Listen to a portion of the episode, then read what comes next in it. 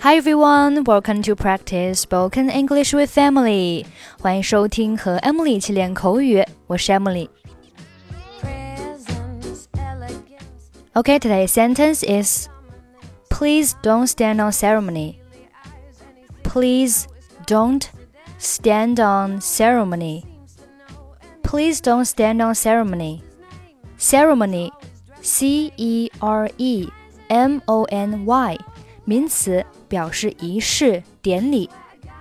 颁奖典礼就是 an awards ceremony。开幕仪式 an opening ceremony。stand on ceremony 是固定短语，表示拘束、居于礼节、讲究客套。都是老朋友，实在没有必要这么客气。As we are old friends, it's totally unnecessary to stand on ceremony. 那我就不客气了。Then I will not stand on ceremony. 所以，Please don't stand on ceremony，意思就是，请不要客气。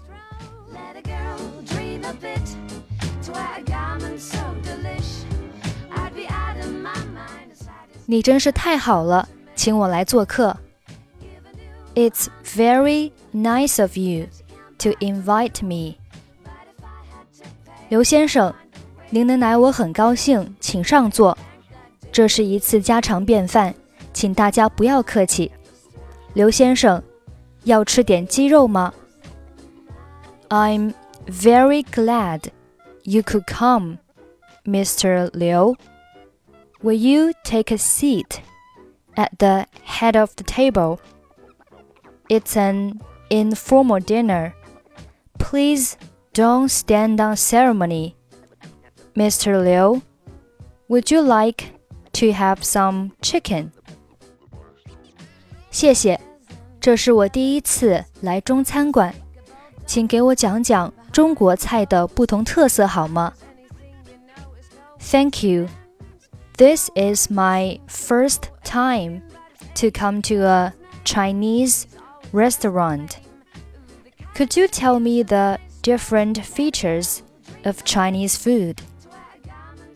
一般来说，广东菜清淡一点，上海菜比较油腻，湖南菜香味浓，辣味很重。Generally speaking, Cantonese food is a bit light. Shanghai food is rather oily and Hunan dishes are very spicy, having a strong and hot taste. 中国菜做得很精细，色香味俱全。Chinese dishes are exquisitely prepared, delicious, and very palatable. They are very good in color, flavor, and taste. 刘先生，再来一点吧。Mr. Liu, would you care for another helping? 不了，谢谢，我已经很饱了。No more, thank you. I'm quite full. 您吃的怎么样？Did you enjoy your meal? 好久没有吃过这么美味的饭菜了，这顿饭太丰盛了。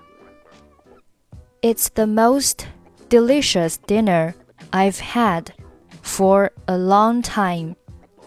It's such a rich dinner. 你很喜欢，我不甚荣幸。I'm so glad you like it. 谢谢你的盛情款待。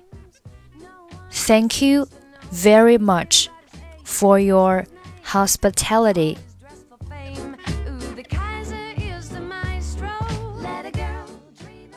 It's very nice of you to invite me.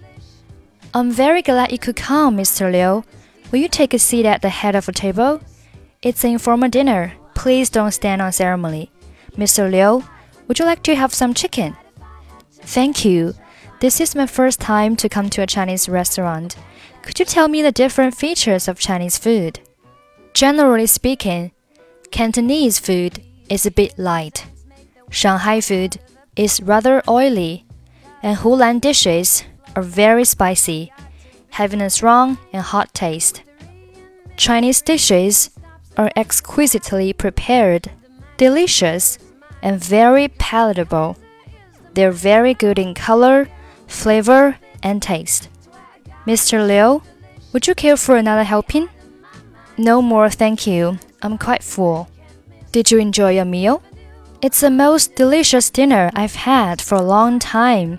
It's such a rich dinner. I'm glad you like it. Thank you very much for your hospitality. Okay, that's it for today.